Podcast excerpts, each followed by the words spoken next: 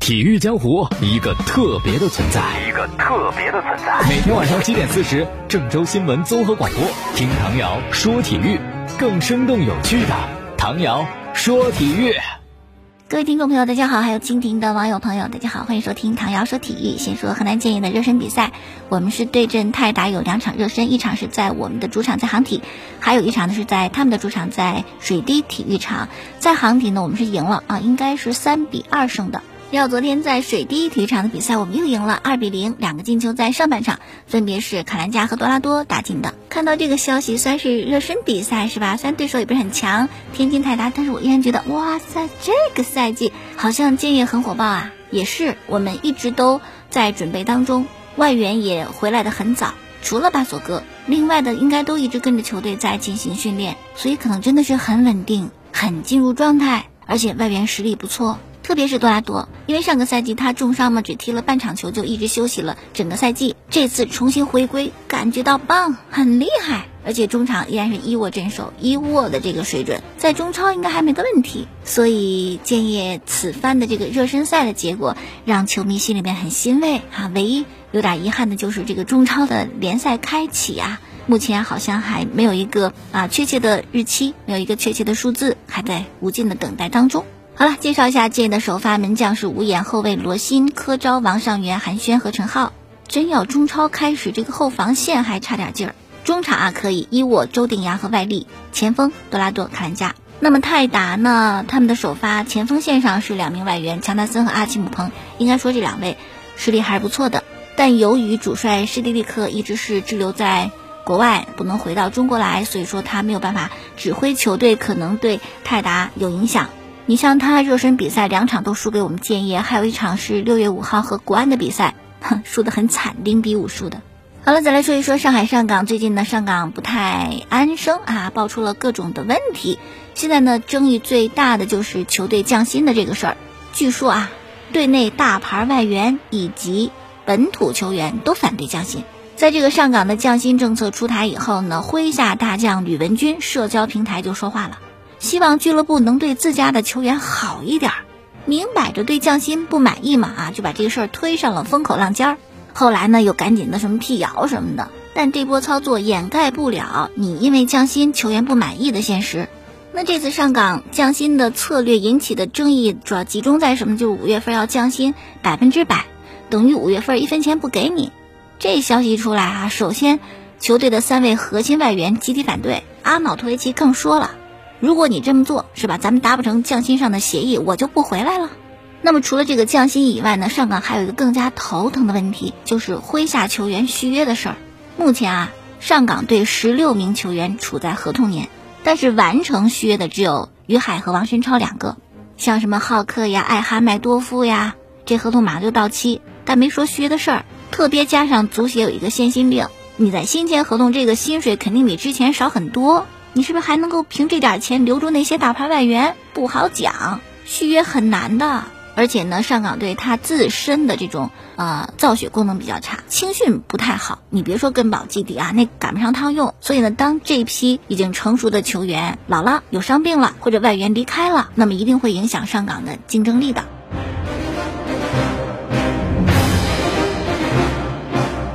继续来说消息，刚退役的前国脚周海滨呢，在。微博上晒了一张图片，是足协给他制作的退役的纪念球衣。哎呦，这下可把周海滨感动坏了，就表示感谢啊，就说接到电话那一刻我就哭了，感谢中国足协、中国足球队、中国足协国管部，还记得我这位退役老兵为我做退役球衣。那么这个图片当中呢，周海滨穿的是鲁能队的队服，那穿上鲁能队的球衣，不仅预示着他之前的这种啊职业生涯的轨迹，也预示他之后的职业生涯的轨迹。为什么呢？因为山东的媒体报。报道说，周海滨会以教练员的身份回归到鲁能大家庭。哎，挺好哈！球员时代鲁能开始，鲁能结束；教练时代又从鲁能开始。看来跟鲁能缘分不浅呐。再来说一说杨旭，在今天的微博上有一张杨旭穿着申花球衣的照片儿。旁边呢还有申花俱乐部的相关负责人是站在训练场上拍的照片。哎呦，那我们就得猜是吧？这是不是要加盟申花呀？哎，真的是。虽然官方语言说杨旭试训申花，接受主帅崔康熙的考察，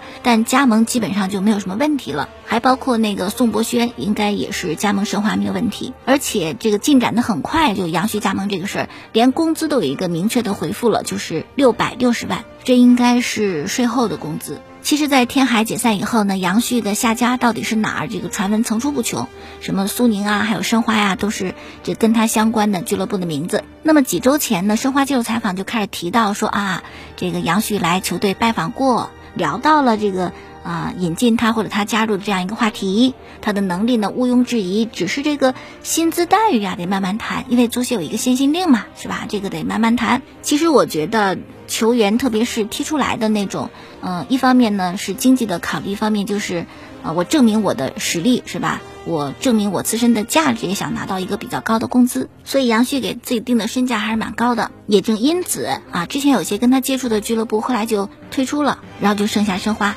那申花呢，在这方面还是比较沉得住气的，没有说啊要你要高工资是吧？咱就不谈了，坐下来聊，可能还是可以聊出来的，就慢慢沟通嘛。而且杨旭也会意识到现在这样一个环境。也知道啊，足协的这样一个要求，什么要求？什么规定呢？就是新签的合同顶薪不超过一千万人民币，国脚可以上浮百分之二十，也就是一千两百万人民币。那就等于是国家队的队员税后年薪最高六百六十万，其他的税后年薪最高五百五十万。这就等于是申花给了杨旭的最高的薪水了。那申花还是很有诚意的，杨旭应该满意了，顶薪了是不是？还有什么不满意的？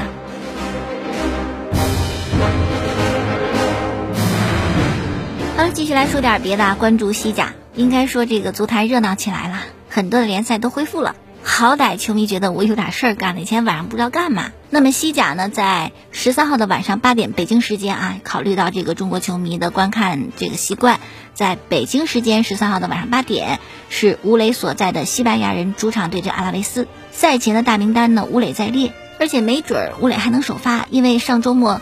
一场那个队内的比赛，吴磊穿着主力的球衣，而且呢还打进一个球，状态很好。哎呀，不过西班牙人的情况就不好了，目前二十个积分在西甲垫底儿，距离安全区有六分，还有十一场比赛，前边的四轮非常关键。就像教练说的，如果前边四轮咱都没赢，那就算了，是吧？后面你再赢也没有办法，无力回天了。那么吴磊呢，之前是感染新冠肺炎，算是症状很轻啊，呃，也恢复了。可是由于重启之后的西甲是三十八天十一轮比赛，基本上三天三天多点儿一场，所以呢，刚刚恢复的吴磊这个状态是不是适应高强度快节奏的比赛还有待观察。？A，继续消息也是跟吴磊有关的，就是亚足联官网要评选留洋西班牙联赛的最伟大的亚洲球员，吴磊在列。不过呢，虽然入围，可是他的排名是挺靠后的，目前只有百分之一的选票。排在前边的是伊朗的两位球员内克南，他是零六到一二赛季效力阿萨苏纳，出场一百四十九场，打进二十四个球，啊，球队也晋级过联盟杯的半决赛。还有一位同样来自伊朗是邵贾伊，他跟内科南在奥萨苏纳做过队友，出场一百零一次，打进八个球。哎呦，他们的排名遥遥领先。可是按照数据来讲，是吧？一百零一场比赛八个球。一百四十九场比赛，二十四个球。吴磊是三十五场比赛，六个球。你真计算下来，跟内科南差不多呀，肯定会赶超这个邵贾一的。那吴磊再努努力吧啊，希望排名再往前靠一点。那么除了伊朗的两位球员和吴磊之外呢，还有菲律宾的阿尔坎塔拉。阿尔坎塔拉，他的父亲很厉害，他的父亲是巴萨队史上很棒的球星之一，为巴萨出战三百五十七场，打进三百六十九个进球，正式比赛一百四十二个。进球数仅次于梅西，那真是虎父无犬子了。另外的还有两位呢，是日本的前贵士，哇，他在西甲效力很多年，有很多支球队，什么埃瓦尔啊、贝蒂斯啊、阿拉维斯等等的，如今依旧是埃瓦尔队的主力。还有澳大利亚的阿洛伊西，效力过奥萨苏纳和阿拉维斯，零五年帮着奥萨苏纳打进过国王杯的决赛。说到吴磊呢，就想起前几天那条传闻，说是英超的狼队有意引进他呀，还准备给他办这个劳工证啊，什么什么的。我们还分析。吴磊这个劳工证好拿不好拿？但是最新的消息，这一切都是假的。自打复兴集团收购狼队以后，狼队跟吴磊啊之间这关联就没停过，隔三差五就传狼队要引进吴磊这事儿。所以这个新闻就算炒冷饭了，或者呢炒炒冷饭啊，再添点酱油，放点盐什么的，再提提味儿。其实复兴方面，包括狼队的态度呢，都很明显。就狼队目前在英超的处境还挺稳的，排第六。最近两年，狼队就忙活着在中游这一波当中呢站稳脚跟儿。主教练鲁诺也很受大家欢迎，地位也非常稳固。关键是狼队的阵容当中根本就没有合适吴磊的位置，所以如果真是吴磊到狼队的话，可能就是替补都不行，是吧？没有上场的机会。而狼队如果硬要吴磊上场，可能会削弱他们的战斗力和竞技力，这是一个双输的结果。哎呀，之所以这个冷饭又炒过来，可能就因为西班牙人要降级，有些球迷呢觉得吴磊该走啊，是全村的希望嘛，希望能够再上层楼，但是也得结合球员自身的这个能力，而且这是一个双向选择嘛。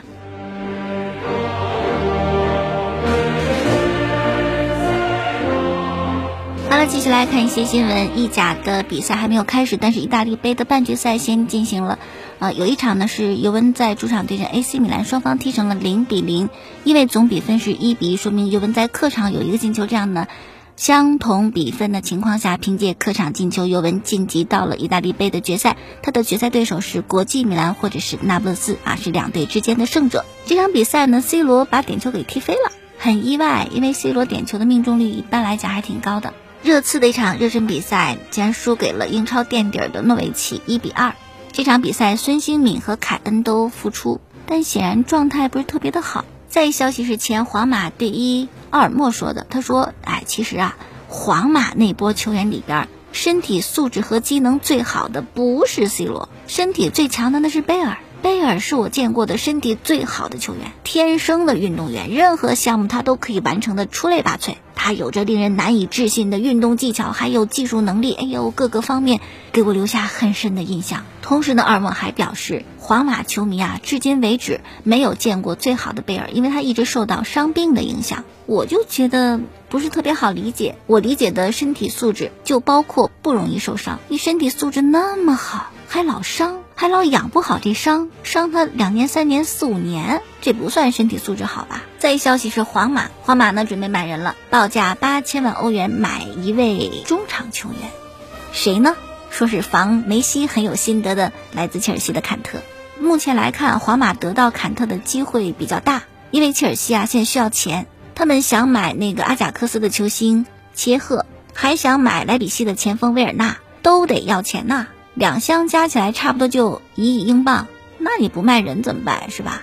所以坎特大概率是呃能够离开切尔西的。好，最后我们聊到的是当今足坛不好管的六位球员，说其中有一个还走到哪都遭人嫌弃。嗯，不管是教练也好，还是老师也好，或者领导也好，应该都比较喜欢听话的。那么叛逆、我行我素，可能是你的个性，但有时候呢，也许不讨人喜欢。特别是一名球员哈。如果你不服管理，而且你还不对，你还做事我行我素，仗着小有名气跟教练公开对着干，教练是要权威的，那你这样做不给教练留面子，只会让你以后的处境变得非常的尴尬。比如说博格巴，他就。可能是拿到世界杯的冠军以后，让他有点飘，觉得自己好了不起，所以回到联赛以后呢，公开跟教练穆里尼奥唱反调。比赛当中我就散步，我就不跑，我防守我就不积极，甚至曼联输球以后在看台上开心大笑。你笑话谁呢？你们不是一家人吗？看自家的笑话。因为自视很高，觉得我就是一位前锋球员，我就干前锋的事儿，所以他跟穆里尼奥闹矛盾嘛。穆帅是希望他参与防守，但博格巴更乐于进攻，双方经常因为这事儿弄得不欢而散。后来曼联选择留下这位。啊，有名气的、有光环的球星解雇了教练穆里尼奥。可是穆帅离开曼联，博格巴的问题解决了吗？依然是曼联的一个毒瘤一般的存在。还有一位不好管的，没有博格巴那么有名气，叫做拉比奥，大巴黎青训的佼佼者，原本应该有一个特别美好的未来的。但是他不知道怎么想的啊！先是让母亲索要巨额的签字费，你不给是吧？不给我罢训，要挟球队。大巴黎恼了，你先坐半年板凳再说，你还要挟我。然后呢，最终是以自由人的身份加盟到了意甲的尤文图斯。但整个赛季一九到二零赛季，他在尤文给球迷留下的是什么呢？一张红牌和罢训的闹剧，又闹罢训，又是为了离开啊，跟当年在大巴黎是一模一样的。好了，再一位不。不好管的同样来自大巴黎，就是内马尔。可能当年是吧？内马尔从巴萨加盟到大巴黎，这样一笔买卖呢，更多的是大巴黎一厢情愿的喜欢内马尔，但内马尔呢，真的是冲着钱啊，还有他他爸爸就那个怂恿，他真的对大巴黎没有太多感情，并不喜欢，并不仰慕，所以就身在曹营心在汉嘛。大巴黎满足不了他想要的那些东西，就一味的想着在巴萨的好，在巴萨我厉害，豪门可以拿冠军，有力的金球奖的竞争者。大巴黎这球队这太弱，看不上，所以他也不好好的工作，想尽办法的离开。当得知无法离开的时候呢，又不能够调整心态，继续好好的踢球，也是让教练头疼的一名球员。还有一位不好管的伊布，太有名的刺儿头，基本上没有哪个教练可以让伊布心服口服的，而且他脾气火爆，个性张扬。曾经米兰啊，准备再把他请回来的时候，就有一个担心，担心管不了呀。别给更衣室制造混乱呢。结果你看，今年二月份，果然在更衣室里边，伊布跟帕奎塔就发生了激烈的争吵。所以呢，伊布是一把双刃剑，用的好了提升球队，用的不好啊伤害球队。还有一个不好管的是巴洛特利，那就像一个坏学生的典型代表，做事我行我素，从不听老师管教，频繁更换学校，换到哪人都烦。二十九岁呀，正值黄金年龄，却落得无人敢用的下场，连布雷西亚这么一般般的球队都嫌弃他了。巴洛特利之所以走到这个地步呢？纪律性是一个关键点，太不守纪律，而且不尊重教练。当年一手培养他的曼奇尼，那又怎样？巴洛特利照样跟曼奇尼争吵，甚至险些大打出手。最后一位不好管的是凯帕，脾气是老大了。联赛杯教练把他换下来，我就不下场，我拒绝下场，弄得教练萨林很尴尬啊！教练权威荡然无存。后来虽然凯帕接受了俱乐部的处罚。但是萨里经过他这么一闹，觉得我实在是没脸，后来就走了嘛。然后兰帕德上任，兰帕德强悍，凯帕你别欺负我是吧？现在凯帕已经遭到了弃用了，所以个性是可以有的，但是你不能建立在我不服管或者是不守纪律的前提下。好了，今天就说这么多，感谢大家收听过去的节目录音，在蜻蜓 FM 上搜索唐瑶说球，我的微信公众号呢是搜索唐瑶说体育，节目播出时间每天晚间七点半，还有第二天凌晨的一点四十分，欢迎收听，明天我们再见。